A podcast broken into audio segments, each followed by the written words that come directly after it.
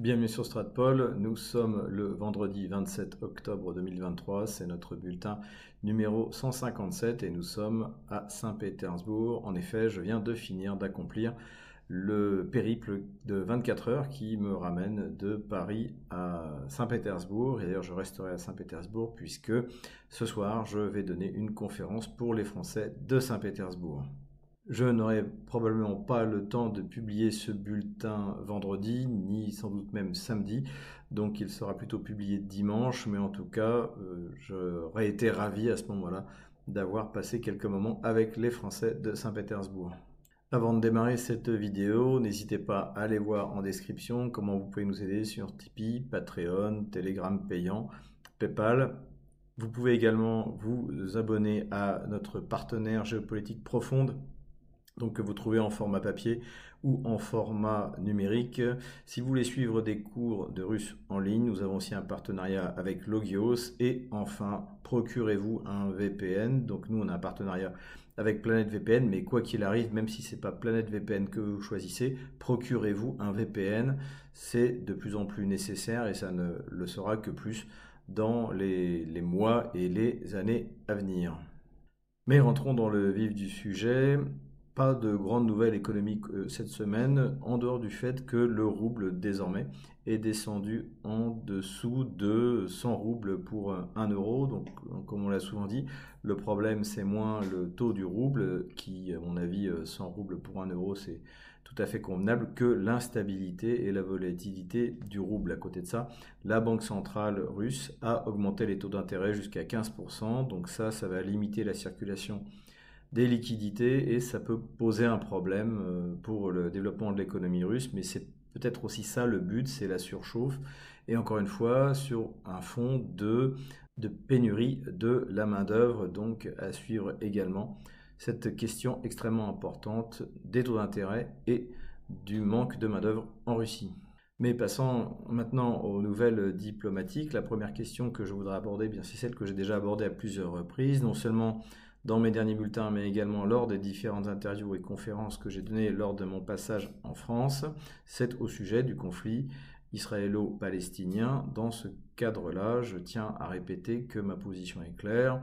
Il faut en effet dire que les crimes qui sont commis contre des civils, ce sont euh, c'est du terrorisme. Encore une fois, et le terrorisme peut être accompli soit par un groupe armé, soit par un État. Mais l'indépendance nécessaire de notre diplomatie suppose que l'on euh, euh, refuse de désigner le Hamas comme une organisation terroriste parce que sinon on ne pourra plus négocier avec eux. Et comme on le voit sur euh, cette carte, eh bien, les pays qui ont décidé de reconnaître le Hamas comme un mouvement terroriste en fait correspondent grosso modo à l'Occident collectif, ce qui fait que ça ne traduit absolument pas un positionnement mondial et on ne peut pas dire que le Hamas est, du point de vue du droit international, une organisation terroriste. C'est le choix qu'a fait la Russie. Et c'est pour ça qu'il y a une délégation du Hamas qui s'est rendue à Moscou jeudi, donc ce jeudi, pour rencontrer les diplomates russes. Alors évidemment, ça, là, c'est fait aux grandes dames d'Israël. Ce que la Russie fait, eh bien, ça s'appelle tout simplement de la diplomatie. C'est pas parce que un gouvernement, le gouvernement d'un pays ne vous plaît pas que vous devez forcément ne plus lui parler.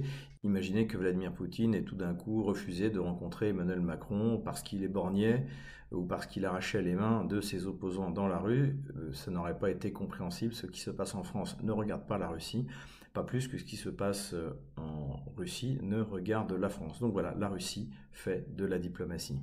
Bonne nouvelle pour l'Allemagne. Malheureusement, les bonnes nouvelles en ce qui concerne l'Europe eh bien, ne viennent pas de France, mais d'Allemagne, puisque Sarah Wagenknecht, donc, qui dirigeait le parti Die Linke, a décidé de fonder son propre mouvement. Donc c'est un mouvement qui est, on pourrait qualifier de gauche radicale, et j'ajouterais populaire. C'est le genre de mouvement qui n'existe pas en France, en tout cas qui n'est pas représenté au Parlement, ni au Parlement européen, ni au Parlement français et euh, c'est une bonne chose que euh, Sarah Wagenknecht ait pris un peu la, tangente vis-à-vis de Die Linke parce qu'il y avait à boire et à manger, il y avait quand même un courant gauchiste extrêmement euh, fort. En tout cas, je tiens à dire que c'est une excellente chose puisque, par exemple, à Donetsk, ces huit dernières années, j'ai rencontré à la fois des représentants de Die Linke et de l'alternative für Deutschland. Et d'ailleurs, l'alternative für Deutschland représente également donc cet autre courant souverain en, Allemagne, et qui est également un courant qui manque en France, puisque c'est un courant qui est national, conservateur, catholique, qui veut la sortie de l'OTAN, etc., etc. On en a déjà parlé, on en reparlera de toute manière jusqu'aux élections européennes. La tête de liste est l'excellent Maximilien Kra, à suivre donc.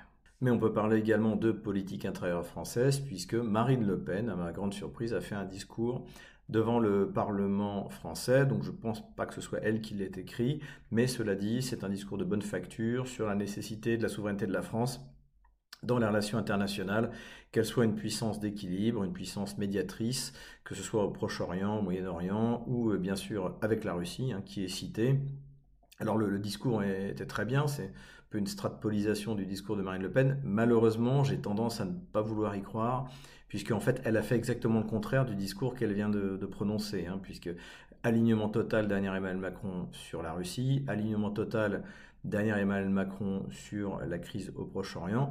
Donc on ne sait pas trop bien ce qui va en être de la ligne exacte du Rassemblement national, et puis on attend la réaction de certains euh, lobbies au sein du Front National qui sont très puissants. Et on va attendre de voir ce que va dire Jordan Bardella, qui est la tête de liste du Front National et qui lui est euh, européiste, otaniste, euh, qui, est, qui, tombe en pamoison dès qu'il voit arriver Vladimir Zelensky, y compris sur un écran. À suivre donc, je ne suis pas très optimiste, mais cela dit, le discours était de bonne facture. Autre bonne nouvelle pour les nationaux conservateurs, euh, c'est l'élection à la tête de la Chambre des représentants euh, américaine de euh, Mike Johnson, donc qui, est le, qui remplace McCarthy. Hein, McCarthy avait été chassé de son poste par les républicains, puisque vraisemblablement il avait trahi son propre parti pour s'allier avec les démocrates de Joe Biden. Donc c'est une bonne nouvelle, c'est aussi une bonne nouvelle, on peut le dire, pour la Russie, euh, puisque eh il s'est euh, toujours opposé à un soutien inconditionnel de l'Ukraine. Comment ça va se concrétiser exactement? C'est difficile de le dire euh, parce que, encore une fois, le parti euh, néoconservateur aux États-Unis, il est transcourant, il y en a chez les démocrates, il y en a chez les républicains. Donc est-ce que ça va se concrétiser exactement par quelque chose euh, de précis? Ça, on va le voir. Hein. Le bon côté pour la Russie, c'est que les républicains sont toujours beaucoup plus pro-israéliens qu'ils ne seraient pro-ukrainiens et qu'a priori le plan de Biden de lier les deux conflits, en fait, euh, de, prendre en quelque sorte le, conflit israélien en otage pour continuer à avoir le soutien du Congrès pour soutenir l'Ukraine, eh bien ce plan semble euh, être destiné à échouer. Néoconservateur toujours, mais cette fois de retour en Europe, Edouard Enkiewicz, le président letton, a déclaré que si la Russie était coupable d'avoir arraché le Baltic Connector, ce gazoduc qui relie la Finlande avec l'Estonie, eh bien, si les Russes étaient coupables, reconnus coupables de d'avoir commis ce sabotage, eh bien, il faudrait les exclure de la mer Baltique. Donc, c'est bien sûr une déclaration un peu à la Emmanuel Macron qui ne veut absolument rien dire, puisque bien sûr qu'interdire l'accès à la Baltique euh, à la flotte russe, ça reviendrait à déclencher la Troisième Guerre mondiale et donc la fin du monde, puisque la Troisième Guerre mondiale sera nucléaire. Euh, et surtout qu'on a appris au même temps par les investigateurs euh, finlandais que c'était une, une, encre a priori qui avait arraché ce gazoduc visiblement moins bien construit que le Nord Stream puisque pour que le Nord Stream explose, Washington a dû utiliser des explosifs extrêmement puissants. Voilà. Donc euh, encore une fois, les pays baltes représentent un véritable problème. Hein. Ils sont une espèce de, parasite qui est mis au sein du continent européen pour euh, tenir ce genre de langage et surtout promouvoir l'atlantisme en systématiquement ayant une position antagoniste vis à -vis de la Russie. Quelques nouvelles de la Chine maintenant. On note le limogeage du ministre de la Défense Li Shangfu. Alors si vous vous en souvenez, on en avait parlé lorsqu'il a été nommé il y a quelques mois euh, parce qu'il était sous sanction américaine en fait euh, pour avoir euh, coopéré avec la Russie. Alors quelles sont les raisons exactes de son limogeage? Pour l'instant, je ne suis pas assez spécialiste de, des questions intérieures chinoises pour vous donner une réponse, mais il s'agirait davantage de questions de corruption que de positions à l'international. Donc à suivre euh, donc et surtout voir qui va être désigné par Xi Jinping pour remplacer euh, ce ministre de la Défense limogé. Et l'on revient sur la question du nucléaire. Donc on l'avait dit, la volonté de la Russie, c'est de réintroduire un discours sur le nucléaire au niveau international pour euh, rappeler à toutes ces élites qui n'y connaissent rien, euh, notamment eh bien, les élites françaises, que le danger nucléaire existe, que ça peut provoquer la fin de l'humanité. Donc ça, c'est, il y a différentes étapes. Il y a eu cette étape de réintroduire le discours, notamment dans cet échange à Valdaï dont on a parlé entre Karaganov, que nous avons interviewé, et Vladimir Poutine, qui a rappelé la doctrine russe. La deuxième étape, c'était de sortir du traité d'interdiction des essais nucléaires, puisque les États-Unis ne l'avaient pas validé. Et la troisième étape, on peut dire maintenant, ce sont des essais nucléaires de riposte en second. Encore une fois, la doctrine russe, comme la doctrine française, ne prône pas l'utilisation en premier usage de l'arme nucléaire, au contraire des, Américains. Et euh, ce qui est clair, c'est que c'est tout de même une position évidemment euh, dure, et ce qui fait qu'elle a obtenu des résultats, puisque finalement on s'aperçoit qu'avec Washington, la seule chose qui fonctionne, c'est de leur taper dessus.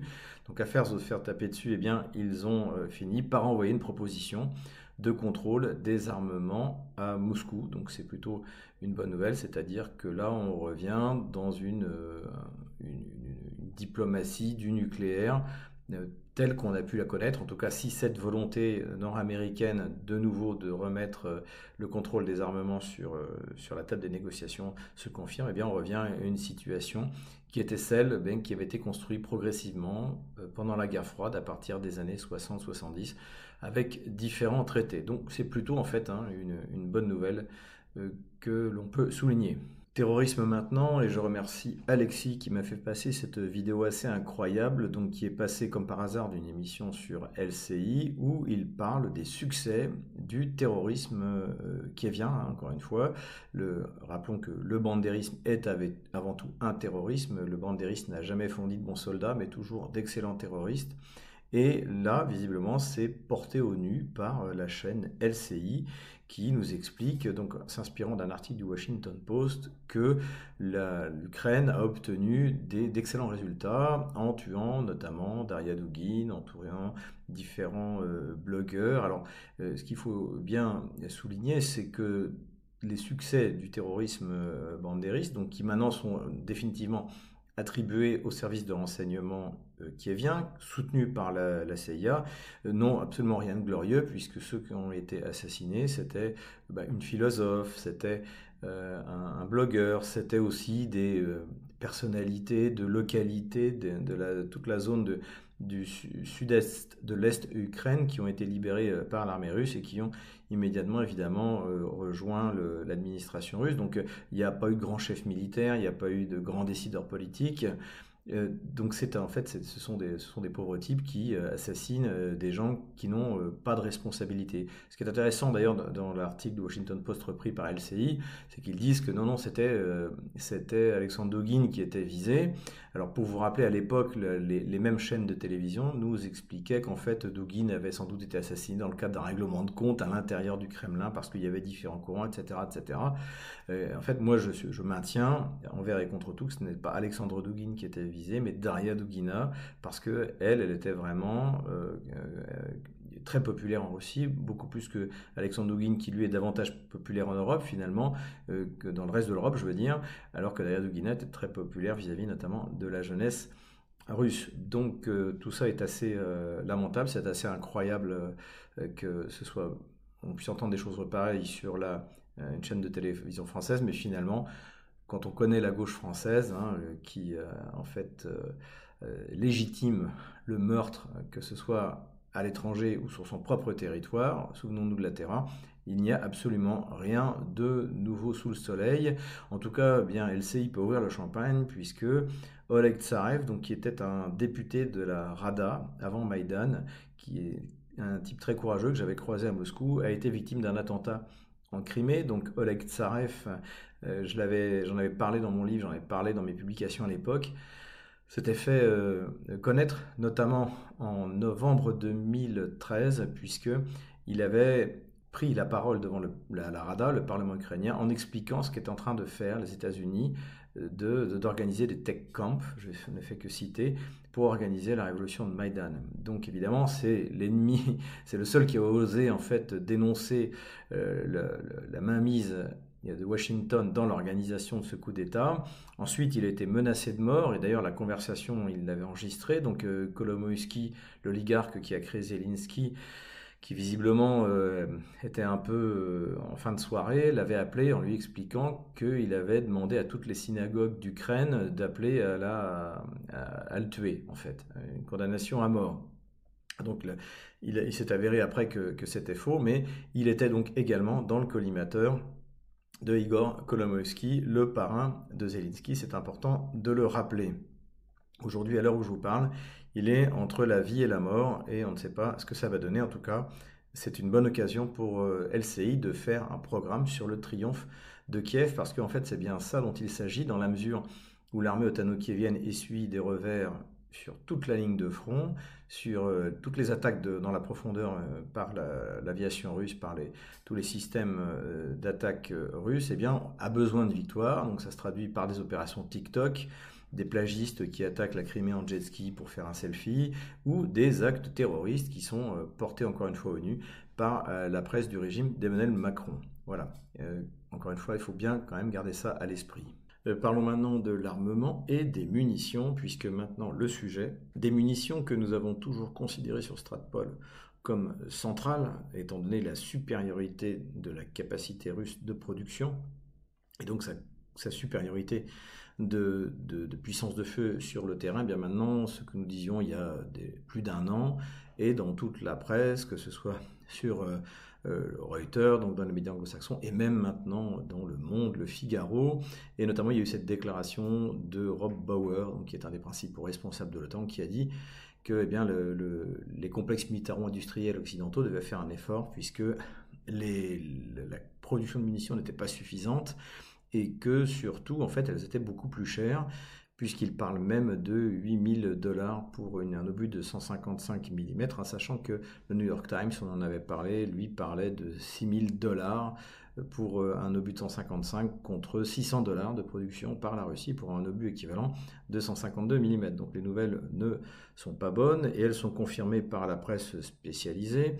Euh, d'ailleurs, Rheinmetall a déclaré que en fait, c'est la production de ces munitions coûtait euh, bien plus cher puisque l'obus de 155 mm, toujours la, la référence, avait été, euh, le prix avait été multiplié par, euh, par 3. Alors ce qui est intéressant aussi, c'est qu'on en avait parlé en janvier 2023. Ça avait été dit par André Wünsner. Donc André Wünsner, c'est un colonel de la Bundeswehr, de l'armée allemande, qui est président du syndicat, puisqu'il y a un syndicat au sein de la Bundeswehr, qui s'appelle le Bundeswehr Verband. Et, il avait dit devant la, c'était sur la chaîne de télévision CDF, il avait dit que la capacité de renouvellement des stocks allemands était était euh, mise en cause dans la mesure où aussi le coût de l'énergie, et oui, euh, à cause des sanctions, avait augmenté, donc euh, ça coûterait beaucoup plus cher à l'Allemagne de se réapprovisionner. Donc tout ça confirme ce que nous, nous avions analysé depuis un an et demi, et c'est la direction de l'OTAN qui le dit.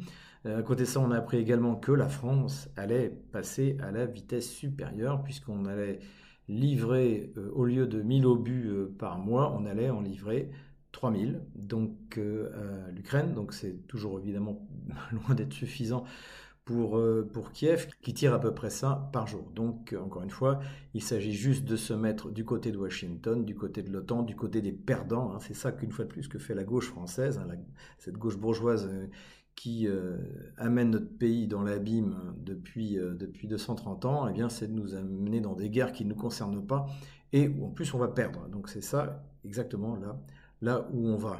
Donc le régime d'Emmanuel Macron consacre euh, l'argent, notre argent, l'argent de notre armée pour produire des munitions pour euh, les Kieviens, alors qu'en fait on apprend dans le magazine Challenge que les commandes de l'armée française ont été réduites. Alors le titre est trompeur puisqu'on nous parle d'un renouveau de l'usine de Roanne hein, que j'ai eu euh, le plaisir de visiter en son temps avec les différents modèles, donc avec les, les griffons, avec euh, les Jaguars, donc qui sont les nouveaux véhicules très performants. D'ailleurs, je n'en doute pas de, l'armée française.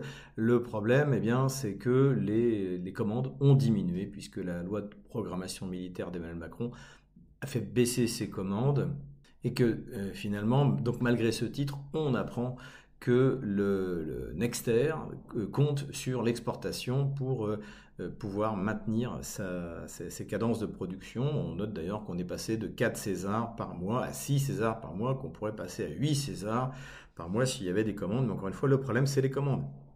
Macron nous a fait le numéro comme quand on allait passer dans une économie de guerre, et en fait, on n'y est pas du tout. Au contraire, le, ministère de la Défense, c'est la variable d'ajustement. Euh, précisément sur les griffons et les jaguars, c'est en moyenne une baisse de 30% de ce qui était prévu, hein, comme on le voit euh, sur ce tableau. Entre 20 et 30%, c'est une, véritable, c'est une loi de trahison euh, militaire. Et ça, évidemment, vous ne verrez pas Dourakovlev, Goya et toute la clique de ces gamelins qui défilent sur nos plateaux sans plaindre. Et, au contraire, ils vont critiquer l'armée russe parce qu'ils ne la jugeront pas euh, suffisamment euh, technologiquement au point. Et c'est d'ailleurs pour cela qu'il mérite particulièrement ce, titre de Gamelin, puisque Gamelin était là où il était parce qu'il avait les idées politiques qui convenaient et qu'il était le petit protégé de Daladier. Donc on en est toujours là. Et finalement, ça fait 150 ans depuis la, la défaite de 1870 que l'état-major français est toujours aussi nul et qu'il est incapable de préparer en temps de paix notre armée au temps de guerre. Alors en 1914 c'est passé parce que eh bien l'armée allemande n'allait pas vite, mais euh, évidemment que dans les conflits qui ont suivi c'était beaucoup plus compliqué. Et là on doit avoir entre deux et trois guerres de retard. Il suffit de regarder l'excellente analyse du conflit ukrainien fait par nos gamelins, à commencer par euh, Dourakovlev, Goya, Ansel, euh, bon Servant lui euh, c'est un civil donc ça compte pas, mais bref donc c'est quelque chose qui est quand même relativement triste et qui bien sûr n'est absolument pas souligné par, ni par la classe militaire ni par la classe politique. Mauvaise nouvelle également pour le gouvernement qui vient cette fois pour Zelensky puisque en plus du courageux Orban, eh bien c'est rajouté le courageux Fico, Robert Fico, je crois que c'est comme ça que ça s'appelle, qui est donc le nouveau Premier ministre slovaque, qui a réussi à monter un gouvernement et qui a immédiatement annoncé que vis-à-vis de l'Ukraine, il ne ferait plus que de l'humanitaire et donc plus de livraison d'armement. Euh, et donc c'est un véritable puisque la Slovaquie a déjà donné euh, ses MiG-29, un système antiaérien S-300 en parfait état de marche. Donc d'ailleurs, euh, Fico a qualifié ça de trahison puisque la Slovaquie n'a pas les moyens de remplacer euh, ces matériels. Mais euh, ce n'était pas tout. On avait également déjà évoqué, la, la, Slovaquie avait gardé des capacités de production d'armement, de munitions de l'époque de la guerre froide, à l'époque où ils étaient partis du bloc soviétique, et donc était capable euh, potentiellement de fournir jusqu'à 150 000 munitions, 50 000 obus à Kiev. Et donc ça, désormais, il n'en est plus question. C'est quand même dix fois plus que ce que pouvait fournir l'armée française euh, à l'Ukraine en 2022 et en 2023. Bonne nouvelle cependant pour le régime qui vient, c'est que ce mois-ci, les États-Unis ont décidé d'augmenter leur aide à 150 millions de dollars, donc euh, c'est pas énorme par rapport à ce qui a été fait, hein. comme on le voit sur ce, sur ce tableau, l'aide ne fait que diminuer, et euh, si on observe bien, en fait, à chaque fois qu'elle a augmenté, c'était dans la préparation d'une euh, offensive ukrainienne, donc la contre-offensive de la fin de l'année 2022, l'automne 2022, celle qui a complètement raté de, de l'été 2023, et là, ce qui va être intéressant, c'est d'observer si les démocrates renvoie une aide massive, comme ils l'ont fait, en prévision d'une offensive d'hiver que Zelensky et, euh, et euh, ceux qui le soutiennent nous ont déjà promis. Donc affaire à suivre, en tout cas, encore une fois, rien de tel qu'un bon graphique, un bon tableau pour voir exactement où on en est. Dernière nouvelle sur l'armement, eh bien, les Russes auraient utilisé les punaises de lit pour attaquer la France. En tout cas, c'est ce qui est raconté dans les médias français, ce qui a été repris dans les médias russes, donc qui évidemment se moquent de nous euh, tant que ça peut. J'ai reçu des tas de messages de mes amis russes qui me disent fais attention, euh, euh, à Paris, on est en train d'attaquer avec des, punaises de lit. Donc ça donne quand même pas mal le niveau hein, des, élites euh, de gouvernement françaises, des élites médiatiques françaises, entre le sosie de Vladimir Poutine parce qu'il a une crise cardiaque, les punaises de lit à l'assaut du territoire français, la diplomatie absurde et en même temps d'Emmanuel Macron on est en train de devenir, il faut quand même bien s'en rendre compte, bon, il y a, évidemment il y a les 20% indécrottables de l'électorat de la, de la, gauche bourgeoise française euh, et des retraités qui votent pour Emmanuel Macron, qui ne s'en rendront jamais compte, mais globalement ce serait bien que les 80 autres pourcents de la France s'en rendent compte. Ce régime français actuel, ce régime de la gauche bourgeoise, nous fait passer pour des crétins dans le monde entier. C'est quand même quelque chose qu'il faut quand même bien avoir à l'esprit. Euh, quelques considérations militaires générales avant d'attaquer la carte militaire elle-même. Tout d'abord, revenir sur le euh, conflit euh, israélo-palestinien du point de vue militaire. J'avais souligné dans mes précédents bulletins, j'avais également souligné à chaque fois qu'on m'interrogeait sur cette question dans différentes interviews que j'ai données en France ces deux dernières semaines que je ne comprenais pas ce que voulait faire les euh, Israéliens dans la mesure où ils prétendaient vouloir donner un assaut massif sur la bande de Gaza tout en bombardant tout ce qu'il y avait en dessous. Donc euh, la, règle militaire voulait que lorsqu'on donne un assaut, on essaie d'éviter de, tout détruire parce que ça crée des angles de tir beaucoup plus imprévisibles que si vous avancez dans une zone urbanisée normale. Et ce qui est intéressant, c'est que le colonel McGregor a fait la même constatation il y a une semaine dans euh, sur le canal Judging Freedom, donc pour les, pour les anglophones, où il dit, euh, il dit la même chose. Il donne cet exemple que, que je ne connaissais pas, c'est-à-dire que le commandement des troupes au sol euh, lors de la bataille de Stalingrad avait demandé, j'imagine c'était à Göring hein, qui dirigeait les opérations aériennes, d'arrêter de tout bombarder, de tout péter, parce que en fait c'était encore plus difficile de progresser. Donc ça explique peut-être pourquoi, pour l'instant, l'armée israélienne se contente d'opérations euh, au sol euh, qui soient euh, des, coups de poing en fait, des, coups de main très rapides et qui ne, qui ne, durent pas très longtemps et qui finalement ne s'attaquent qu'à la périphérie parce que s'il faut rentrer à l'intérieur de Gaza, ça va leur coûter des milliers de vies humaines. Est-ce qu'Israël est prêt à ça? Je ne sais pas. J'ai un, un doute sérieux. En tout cas, a priori, il y a tout un cycle de formation, si on en croit les analystes russes, pour les réservistes euh, israéliens qui a été mis en place. Hein, comme on l'a dit, euh, ils ont mobilisé plus de 300 000 réservistes. Les Russes, ça leur a nécessité euh, six mois de formation, donc ce sera au moins la même chose pour, pour ces Israéliens. voilà. Quoi qu'il arrive, je pense que les, capacités de Tzahal pour prendre la bande de Gaza sont, sont limitées et qu'on arrivera tôt ou tard à la nécessité d'une solution politique, et c'est là, évidemment, que la Russie, qui a gardé sa neutralité, eh bien, aura son rôle à jouer.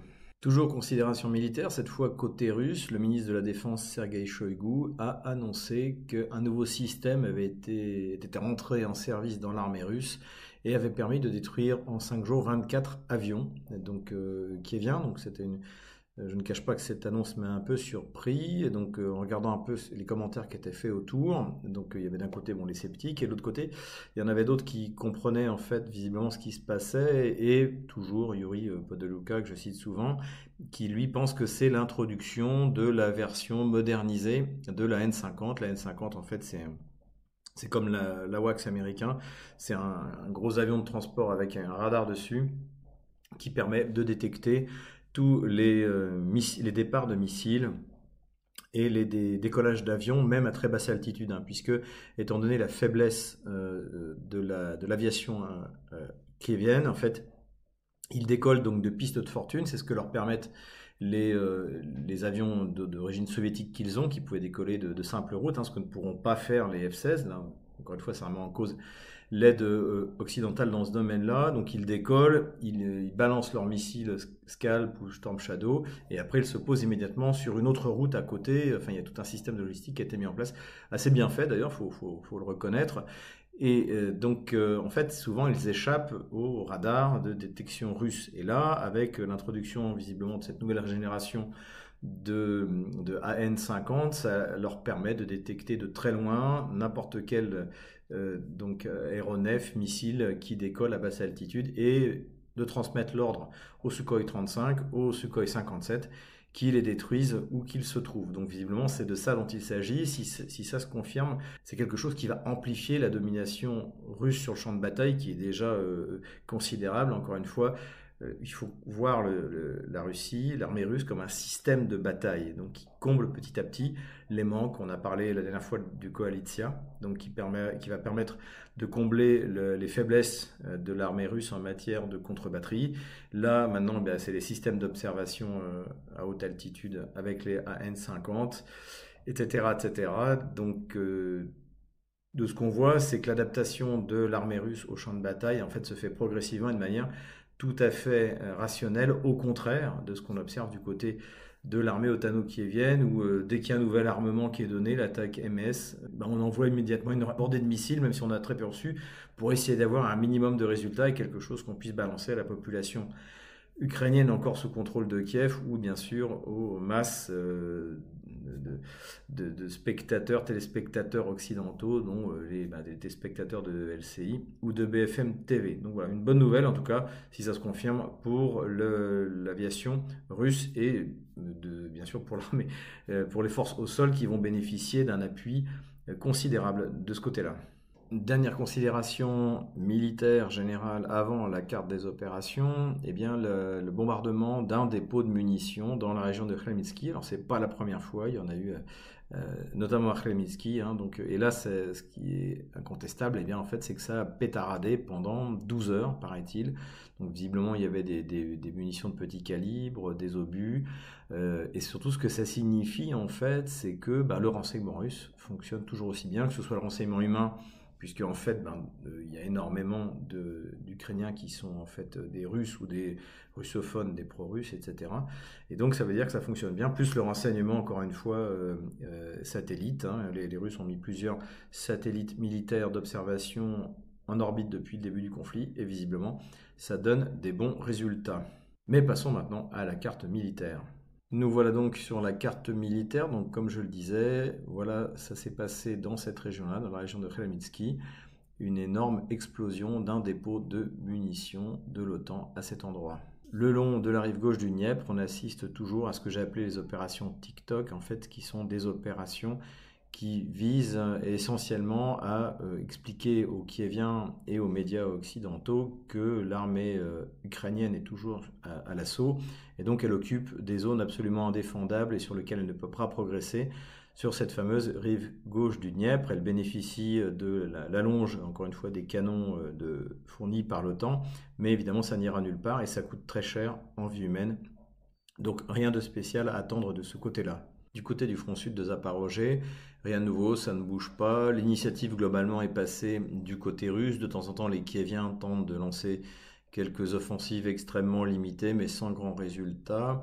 D'autant plus que ces derniers jours, les pluies d'automne ont commencé à tomber, ce qui fait que le, sol, le Tchernosium, est devenu euh, impraticable. Donc ça ralentit les activités d'un côté comme de l'autre. Pareil sur le front sud de la République populaire de Donetsk, l'initiative est passée totalement cette fois du côté russe. La pointe d'effort principale se trouve bien entendu à Avdiivka. Alors je n'ai pas fait la ligne jaune du front de la semaine dernière, j'ai juste déplacé la ligne qui montre que les Russes ont progressé et principalement sur ces hauteurs donc qui leur permettent de contrôler toute la zone, sachant que malgré tout, on ne peut pas encore parler de contrôle opératif sur cette ligne asphaltée qui est la seule hein, qui permet euh, d'approvisionner Avdiivka par l'armée otano-kievienne. C'est un des buts de l'offensive également sur Avdiivka, c'est-à-dire d'épuiser les réserves kieviennes. Donc plus de progression sur, la. Encore une fois, le cheval de Troie à l'envers est quand même très très mal parti. Le front autour de Seversk est également assez calme, même si les Russes s'activent euh, assez significativement autour de Belogorovka à cet endroit-là. L'armée russe continue à progresser significativement dans la région de Kupiansk, mais pour l'instant pas de localités significatives qui ont été prises et donc je préfère ne pas euh, mettre à jour la carte pour euh, quelques centaines de mètres. Je le ferai quand ça vaudra la peine. On ne peut pas exclure que Avdiivka soit également un moyen d'attirer le maximum de réserves et de troupes qui viennent pour pouvoir lancer une offensive sur ce qui serait finalement l'axe principal, c'est-à-dire Kupiansk. Voilà la situation sur la ligne de front au vendredi 27 octobre 2023. Voilà, c'est tout pour aujourd'hui. Pardonnez-moi la mise en ligne, la publication tardive de cette vidéo qui est due à des raisons techniques et des raisons géographiques. le bulletin numéro 158, je le ferai de nouveau à partir de Moscou. Donc nous aurons une excellente qualité, comme d'habitude, avec un son excellent. En tout cas, les nouvelles sur le front sont bonnes, pas encore excellentes, mais bonnes. Donc courage, on les aura.